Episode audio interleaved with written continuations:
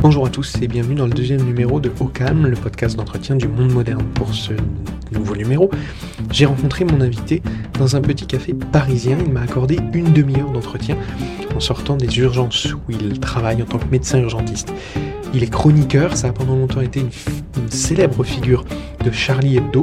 Depuis 2018, il est chroniqueur dans le magazine Ciné Mensuel. Il est également décoré de la Légion d'honneur. Mon invité pour ce deuxième numéro, c'est Patrick Pelou. Je lui ai proposé un entretien autour de la santé publique, il l'a accepté. Et pour le deuxième thème qui est choisi par l'invité, il a- m'a proposé de parler de la laïcité. Nous l'avons fait pendant une demi-heure. J'espère que ça vous plaira.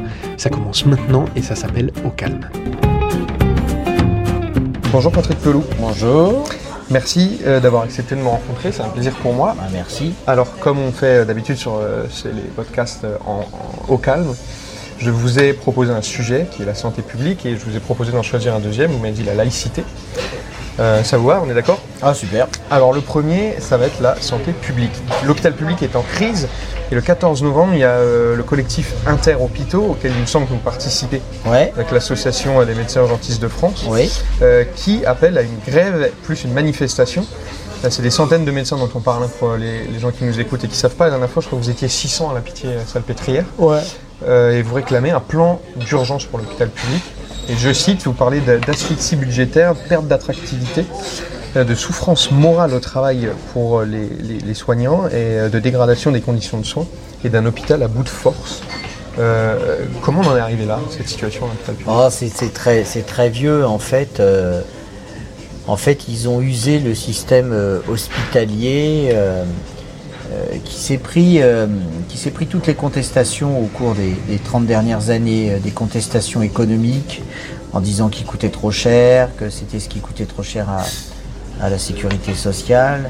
C'est pris des coûts, des sociaux avec notamment les, les 35 heures qui ont été faites, mais la vérité historique, c'est que le gouvernement qui est arrivé de Chirac, euh, qui est arrivé derrière, avait euh, empêché les moyens qui étaient alloués aux 35 heures. Donc en fait, on a fait les 35 heures sans moyens supplémentaires. C'est ça la vérité historique.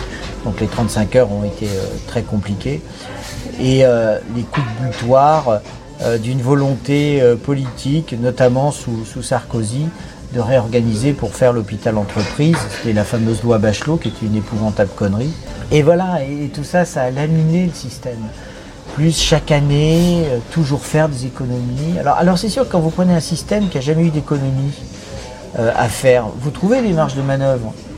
Euh, voilà, vous, vous fermez quelques lits, voilà, vous, vous- vous réorganisez les choses. Et donc, en fait, ils ont laminé avec, avec un, un truc de fond qui, je crois, se dire, faut casser la sécurité sociale pour la transformer en, en, un accès euh, sur la- l'assurance et puis un accès sur les mutuelles.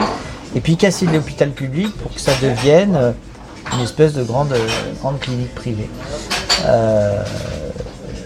Et, ça, ça c'est ce qui a fait, donc si vous voulez, on, avait des marges de manœuvre au début des plans d'économie, ça c'est sûr, quelques plans, quelques marges de manœuvre, c'est sûr. Si on prend par exemple quand, quand ils ont construit l'autoroute A6 du temps de, de, de- de Gaulle et Pompidou, et en fait ils avaient construit un hôpital tous les 50 km. bon bah ça on n'en a plus besoin. Ça- ça- ça- ça- ça- ça- bon, donc on pouvait faire ça. Mais là, là ça, fait, ça fait 25 ans qu'on parle que d'économie. Ce qui fait que là, il n'y a plus de marge de manœuvre. Il n'y en a plus. À la marge des petits trucs, mais il n'y en a plus. Donc du coup, on a fermé trop de lits. C'est c'est les chiffres de, de- du ministère de la Santé qu'ils ont sortis. En 2018, on a fermé 4800 lits. 4800. Alors, J'ai vu qu'il y avait aussi 900 places fermées euh, à la PHP par manque de personnel. Est-ce que, est-ce que, euh, est-ce que du coup les, les politiques euh, de santé publique dont vous parlez, que vous dénoncez là, est-ce qu'on peut pas dire quelque part qu'elles mettent aussi en danger les, les citoyens de ce pays Parce que 900 places à la PHP, c'est- moi ça me semble énorme. Ah mais les gens se rendent pas compte, mais on a, euh, c'est surtout la difficulté d'accès aux soins. C'est-à-dire si, si je, si je vous dis euh, passer une IRM rapidement, bah, ça sera peut-être un mois ou deux. Euh, prenez rendez-vous avec un spécialiste à l'hôpital, euh, par exemple un rhumatologue, euh, parce que par exemple on vous a découvert une polyarthrite rhumatoïde, et ben, le rhumatologue vous aurez rendez-vous dans 9 ou ou 12 mois. il y a cet accès aux soins qui, est. Alors, c'est sûr qu'on a une société d'immédiateté où les gens ne sont plus patients. C'est sûr qu'on a un système de santé qui n'est pas basé sur la prévention. On est d'accord. C'est sûr que les gens sont toujours pressés, etc. etc. C'est vrai qu'il y a une évolution de la société, que le tissu sanitaire et social ne, s'est pas modélisé sur cette société du tout tout de suite. Donc c'est ça, y c'est l'écueil de l'évolution de l'hôpital. Mais ça ne fera pas faire des économies. C'est faux. Et en plus, est-ce que cette logique-là d'économie, de, rentabilité, vous avez parlé de la, société où on tout tout de suite, il y a aussi une espèce de logique de rentabilité. Moi, ça me semble, mon point de vue, c'est ça, c'est que ça me semble complètement contraire à la logique. Je vois mal comment on peut vouloir économiser de l'argent ou essayer d'en gagner en soignant les gens. Est-ce que c'est pas juste euh, essayer ah, d'imposer une logique qui ne va pas bah, avec C'est une logique comptable. Alors, si, le, parce que les cliniques privées ou les établissements participant au service public, qui sont basés sur des fondations, des trucs comme ça, arrivent à, avoir de l'argent, des marges de progression, etc. Mais ils n'ont pas les charges que l'hôpital public a, notamment la charge de formation.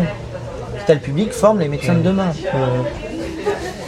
Mais l'hôpital public ne sait plus prendre soin de ses cadres, notamment les médecins. Donc les médecins s'en vont, parce que c'est terrible quand vous êtes quand vous êtes de garde, que vous n'avez jamais de lit pour hospitaliser les malades, que vous avez euh, euh, la, médecine euh, libérale qui a oublié un peu la permanence de soins, donc tout arrive à l'hôpital. Et puis, quand vous voulez faire opérer quelqu'un à l'hôpital, bah, vous découvrez que, eh ben, patatras, vous, n'avez pas de penseuse, vous n'avez pas d'infirmière anesthésiste, le matériel stérile n'est pas là. Enfin, vous voyez, il y, a tout ça, c'est extrêmement difficile. Ouais. Euh, Agnès Buzyn, elle a, elle expliqué qu'elle voulait euh, travailler sur les débuts de carrière. J'avoue que j'ai pas exactement compris euh, ce que Mais personne ne comprend ce que ça veut dire. Moi, je crois que ces ségrégations par l'âge, ces sociologismes nouveaux, de hmm. dire il y a le monde moderne, il y a le vieux monde, ça oppose les gens les uns contre les autres. Et ça, faut le refuser. Une société moderne n'oublie personne. Or, là, elle a un discours qui exclut.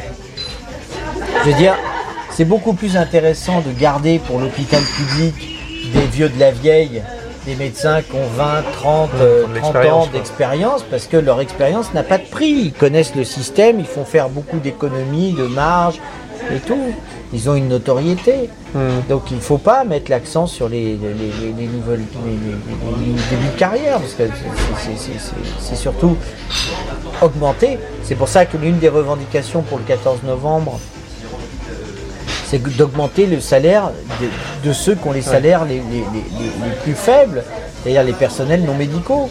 Mais il ne faudra pas oublier les personnels médicaux et les praticiens hospitaliers notamment. Mais c'est important et, leur revendication d'augmenter de 300 euros euh, euh, les, personnels, c'est pas énorme, c'est pas quelque chose d'énorme. Et nous sommes à la 26e place sur le classement de l'OCDE euh, sur le salaire des infirmières. 26e place. Les infirmières euh, croates, turcs sont mieux payés que les infirmières françaises. C'est quelque chose qui n'est pas normal.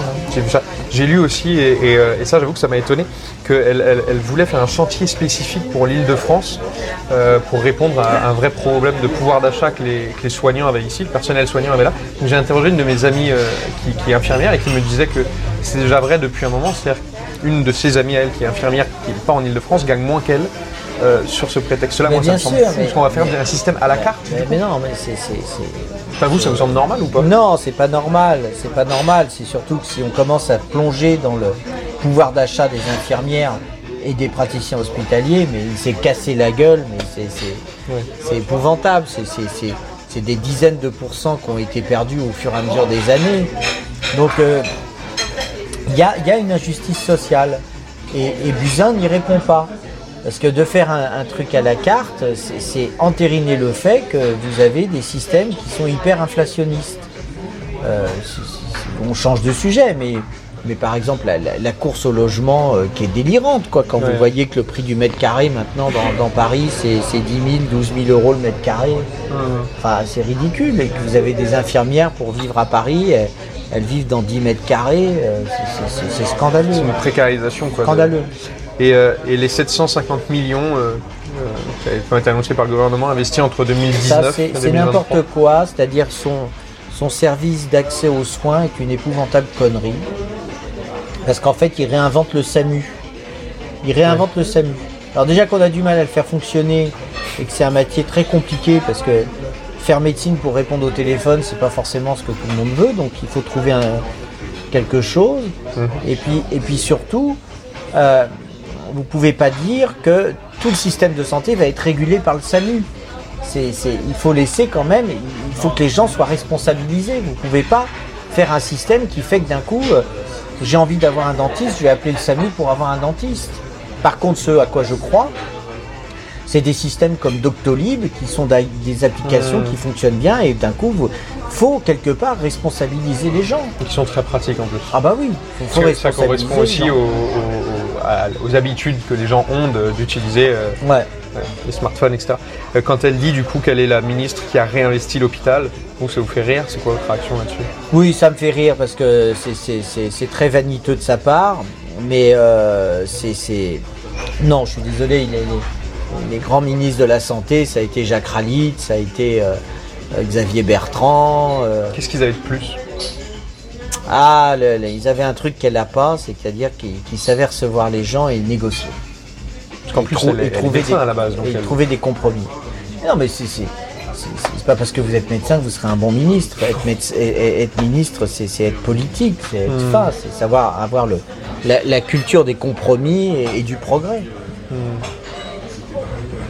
Elle l'a pas, mais, mais, mais preuve en est le, le repas qu'elle fait euh, il y a dix jours au ministère en recevant euh, que des professeurs de médecine, les doyens, etc. Elle ne reçoit pas le directeur général de l'assistance publique en même temps. Elle ne reçoit pas les syndicats. C'est- bizarre, hein. c'est curieux hein, cet élitisme. hein. Hmm. Euh, 108 personnalités ont adressé une lettre ouverte à Macron où ils lui demandent de sauver l'hôpital public, Non, mais euh, ça, d'embaucher du personnel. C'est Ça, c'est de la- ça, c'est des paillettes. euh. pour vous, il y a aucun, enfin, ça, ça peut rien apporter. À ce débat Non, ça n'apporte rien. ça. Parce que ça, plus la pétition de Change.org avec 15 500 signatures, est-ce qu'on peut pas y voir une prise de conscience un peu plus large dans la société? Parce que la dernière fois qu'on s'était Non, mais- c'était l'un des problèmes. Quand même. La, la- la société l'a compris, là, il y a eu un sondage dans le JDD, on est Ouais. la principale préoccupation des Françaises et des Français. Il y a, il y a une prise de conscience. Non, non, le, le, le, le- le truc, c'est de, de- de- que tout ce que vous venez de dire, les, les- les signatures des people, etc. Hmm. Si, si ça avait de l'intérêt, le Parlement n'aurait pas voté l'ONDAM à, à 2,1 ou 2,3. Mais ils auraient, ils auraient dynamisé quelque chose euh, euh, de, de- de manière très forte, quoi. Mais ils l'ont pas fait. Du coup, comment on, comment on sort de là? Pour vous les, les- On sort par la idées négociation et, et le déblocage de l'argent. Alors, il y a, y y des gens euh, comme euh, euh, Martin Hirsch, euh, Aurélien Rousseau, qui est le directeur de l'Agence régionale de santé, qui disent ben, l'un des trucs qui ferait levier, ce serait de renégocier la dette. Par exemple, pour l'assistance publique, les- les- l'intérêt de la dette, c'est 56 millions d'euros par an. C'est énorme, Oui, 56 c'est millions d'euros. Bon, bah, renégocions la dette, comme ça a été fait pour la SNCF, puisque maintenant on emprunte de l'argent à taux négatif. Ce qui est un mystère pour moi, mais bon. Euh, le mec te prête de l'argent, il t'en donne plus qu'il t'en prête, enfin c'est c'est bizarre.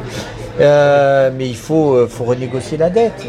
On, retombe sur des schémas classiques. euh, L'endettement et favorise l'endettement et, et, et le déficit cultive le déficit. Donc euh, les hôpitaux sont en train de, de- de mourir. Et puis, si euh, Buzyn était intelligente, elle comprendrait, euh, parce que je pense que ça, ça joue, euh, les médecins en peuvent plus de passer un tiers de leur temps à faire du codage. Enfin, inventons des nouveaux métiers. Alors on a, on a, on a euh, 10 millions de chômeurs, mais, on a de quoi recruter dans les hôpitaux, dans les EHPAD. euh, recrutons, euh, formons des gens. C'est- c'est- Bon, c'est abandonnons la, la- la logique des économies et de la, de politique euh, qui est menée actuellement. C'est ça.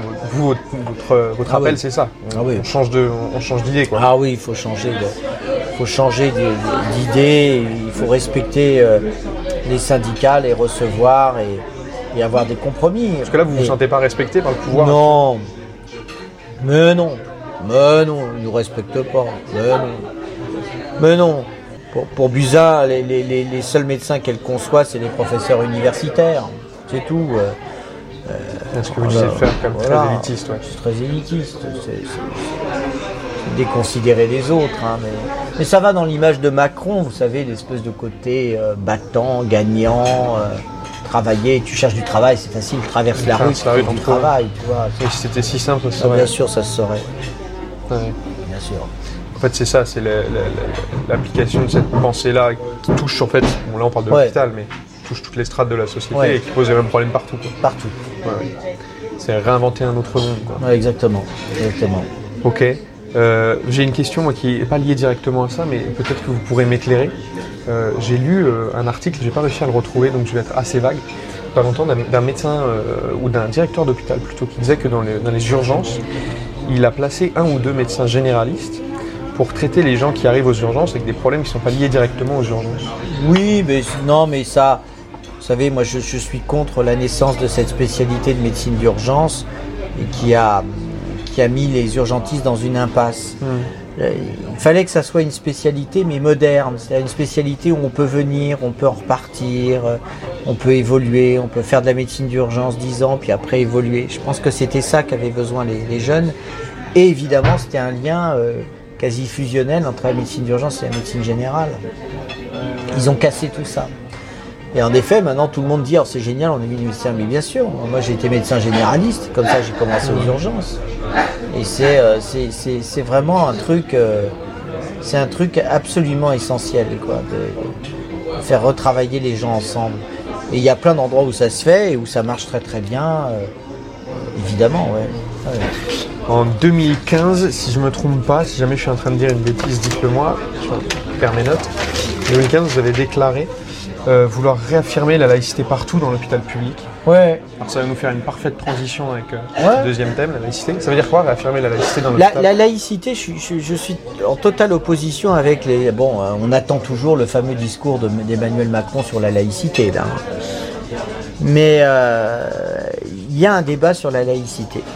C'est sûr que nous sommes un pays euh, totalement à part dans le monde euh, en mettant en avant la laïcité, mais on sait pourquoi on l'a faite cette laïcité. C'est parce qu'il y a eu une oppression religieuse pendant des siècles euh, qui a coûté à la France. Voilà, on ne veut pas qu'il y ait une nouvelle oppression religieuse, notamment avec l'islam. La spiritualité, euh, la religion, ça regarde les gens, c'est leur sphère privée, et la République, la laïcité garantit à chacun de croire. Ou de Comme ne pas ça, croire. ou de ne pas croire, bien Ouais. sûr, ou de ne pas croire, évidemment. Donc c'est un truc, euh, c'est ça la laïcité. C'est une grande maison où vous pouvez euh, aller croire ce que vous voulez. Mais il ne faut pas que ça rentre dans l'espace public. Et il y a des endroits comme l'hôpital, vous êtes garant qu'à l'hôpital, vous allez être reçu par la science. Pas par une obédience, pas par un système clanique, par un système euh, qui fait du prosélytisme. D'accord. Et donc, il faut défendre la laïcité euh, dans l'hôpital. Et, c'est vrai qu'actuellement, c'est compliqué parce que vous avez des, des- des femmes, notamment, qui veulent porter le voile euh, pour, euh, pour, euh, pour en même temps que travailler. Ça, c'est ça, c'est pas possible. Vous en avez qui essayent de faire du prosélytisme religieux sur les mourants, sur les fins de vie, sur la naissance. Et, et donc c'est vraiment la, la- la laïcité. Je pense que c'est un vrai combat et je suis pas d'accord avec Macron quand d'un coup il dit, il a dit un truc que, que je trouve ahurissant. Il a dit le voile dans la rue c'est pas mon problème, mais il est président de tous les C'est Français. le sujet de la dernière une de Charlie. Bien, ouais. bien- sûr, c'est le sujet de, de tous les Français. Bien sûr que c'est ton problème, le, le- le voile dans la rue. Comment se fait-il que des femmes, en, en- au 21e siècle, en 2019, leur seul but, c'est de montrer qu'elles sont, euh, qu'elles sont des religieuses? Du C'est- coup, c'est vous le, vous, du coup, le port de voile dans la rue, vous, ça vous pose un souci. Quoi. Ça me pose un souci parce que pour moi maintenant c'est du prosélytisme politique parce qu'on voit notamment avec les listes qui sont en train de se présenter de l'islam politique qui est en train de naître en France avec un risque de voir des communes qui euh, tombent dans l'islam politique alors quelle sera leur, leur revendication? Est-ce que ça ne sera pas d'appliquer de la charia dans les communes? C'est possible, c'est ce qu'on a vu euh, dans des villes en Belgique par exemple. Donc c'est- un truc qui est bien réel et qui est bien compliqué là à, à mettre en place. Et deuxièmement, c'est pour les femmes elles-mêmes. Est-ce qu'elle est vraiment, elle a eu son libre arbitre de se dire maintenant je porte le voile? Est-ce que parce que les féministes, j'ai bien entendu les féministes qui commencent à dire ah ben non mais c'est leur liberté de porter le voile. Oui, je voudrais être sûr que ça soit leur liberté. Il y a des témoignages qui disent qu'il y a des femmes qui portent le voile pour être tranquilles dans la cité parce que justement maintenant ce sont des frères musulmans qui font la loi dans les cités. Alors c'est c'est quelque chose d'extrêmement compliqué parce que euh, moi je veux que tout le monde fasse partie de la République et que tout le monde fasse partie de la République et de la laïcité. Et une partie du terreau dans lequel le salafisme grandit en France, c'est la pauvreté. Et il y, a, une cause sociale au fait qu'il y a euh, cette espèce de, renaissance de la religion. La religion, elle adore la pauvreté, hein. elle, adore, elle adore toutes les souffrances parce qu'elle fleurit dessus, hein. c'est ça. Hein. Et les religions, euh, je les mets toutes dans le même, même hmm. tonneau, euh, quand, quand du coup Blanquer fait sa sortie sur le, Mais il a raison parce que quelqu'un qui accompagne. Il y a beaucoup de membres du gouvernement qui lui ont tapé dessus derrière. Ben, ils ont tort parce que Blanquer a raison quand, euh, je, veux dire, quand vous venez euh, accompagner des enfants, vous, à l'école de la République, donc de la laïcité, ben, il n'y a pas de signe ostentatoire. C'est comme, moi je pense qu'il faut les signes ostentatoires à l'université, ils n'ont pas lieu d'être. Voilà. Il faut qu'on évolue. il faut savoir que il faut savoir conduire un peuple. Vous ne pouvez pas laisser un peuple euh, être conduit par les religieux. C'est pas possible. Et dire par exemple le, personnel qui travaille au sein de l'université et, ou les institutrices dans, les, écoles euh, plus jeunes, euh, que eux on leur dise bon bah du coup pas de signe ostentatoire pour eux, mais que des citoyens qui rentrent à l'université ou qui viennent accompagner une classe que eux fassent bah veulent. Bah non, bah non, bah tout le monde pareil. C'est pour ça qu'on a fait l'égalité, la fraternité. Pourquoi, pourquoi moi, je jugerais une étudiante qui se présenterait avec un voile Pourquoi, d'un coup, elle, a besoin de me dire je suis, euh, euh, je suis musulmane, je pratique ma religion Pourquoi elle a le droit de me le montrer Non, quelque part, je risque d'avoir un jugement biaisé. C'est ça qui va pas. Je, trouve ça particulièrement euh, incroyable que, que l'UNEF laisse euh, aller euh, sa porte-parole à, porter le voile. Ça me paraît surréaliste. L'UNEF qui défendait des valeurs de laïcité et de, la République. C'est assez curieux. Non, il se passe des choses. Il y a un vrai débat. Et moi, je soutiens Blanquer. Je soutiens Blanquer. D'accord. Euh, la, réforme de la laïcité de Macron, vu que vous y étiez opposé, vous avez parlé. Bah, on ne sait pas ce qu'il veut. Vous savez, ce fameux en même temps, on ne sait pas ce qu'il veut. Personne sait. Vous savez, le mouvement En Marche, c'est un mouvement gazeux, en fait, c'est ça la vérité. Personne sait ce que c'est En Marche. Hmm.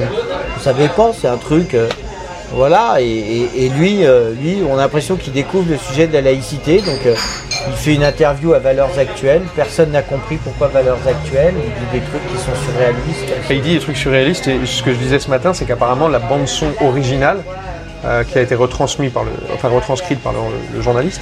L'Élysée a demandé, enfin le cabinet de Macron a demandé une trentaine de modifications parce que c'était trop trash. Ouais, bien sûr. Donc apparemment ce serait pire. Est-ce que quand il fait des trucs comme ça, est-ce qu'il ne met pas d'huile sur le feu quoi? Est-ce qu'il ne faut pas déjà apaiser les choses avant, de, avant de mener ce débat? Vous ne pouvez pas apaiser les choses. Pourquoi vous ne pouvez pas actuellement apaiser les choses? Pour une raison très simple c'est qu'on n'a pas résolu la problématique intellectuelle qui fait que tous les attentats meurtriers que vous avez eus au cours des dix dernières années en France, c'était l'islam radical, ou dit radical, euh, qui, les a commis. Donc il y, a un problème. Il y a, un problème déjà là de comprendre que cette religion qui s'exprime par la violence et le terrorisme, moi j'aimerais beaucoup entendre l'islam, condamner avec force euh, ces attentats euh, et, entendre ce que pense l'islam de la République. C'est pas pas à la République d'aller vers l'islam. s'il y a un islam en France, c'est un islam qui est fondu dans la laïcité et la République.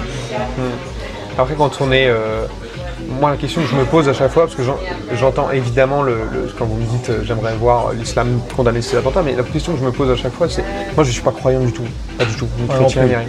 Mais du coup, je me dis, si, j'étais croyant, si j'étais musulman, est-ce que j'aurais envie de me, quelque part, pas de me justifier, mais de condamner un acte qui est, honnêtement, j'aurais pas l'impression qu'il est fait dans mon nom, quoi. Et, est-ce que ah bah, c'est un piège dans lequel il reste d'être enfermé le nom. À partir du moment où vous portez un nom, il faut vous, désolidariser de, ce nom-là. C'est ça le truc. Euh. C'est presque une façon de dire pour, pour qu'ils se protègent eux, en fait. Bah oui, il faut qu'ils se protègent eux, bien sûr. Il faut qu'ils se protègent eux, c'est important.